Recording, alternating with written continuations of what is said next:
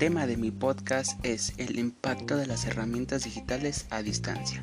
Esto consiste en las nuevas metodologías de enseñanza, aprendizaje durante la pandemia a través de este sistema. Los profesores tienen la oportunidad de agilizar las tareas administrativas, potenciar el aprendizaje e incluso plantearles nuevos retos a sus alumnos para pensar de forma crítica.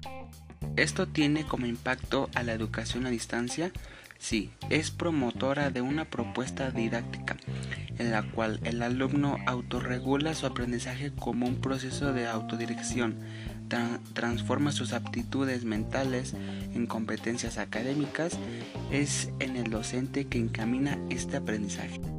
¿Cuáles son las herramientas digitales? Son las siguientes. Son paquetes informáticos que están en las computadoras o en dispositivos electrónicos como, celulares y tabletas, entre otros. Y estos tienen el fin de facilitar las tareas de la vida cotidiana y se pueden clasificar según la necesidad que tenga el usuario. ¿Y aquí hay ventajas y desventajas? Sí, Permite concluir los estudios postergados, flexibilidad de horarios, lo que, facilita la organización del tiempo del alumnado, respetando la vida familiar y las obligaciones laborales. Y, por último, las herramientas digitales educativas son aquellas plataformas que facilitan la elaboración de contenido didáctico para los distintos dispositivos, tales como las computadoras, como los celulares y las tablets.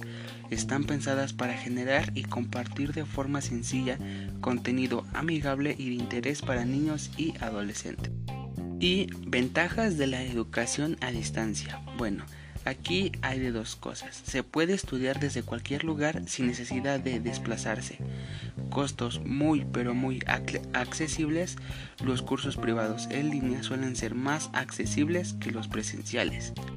Y dos, se facilita la expresión de ideas y los estudiantes incrementan su participación.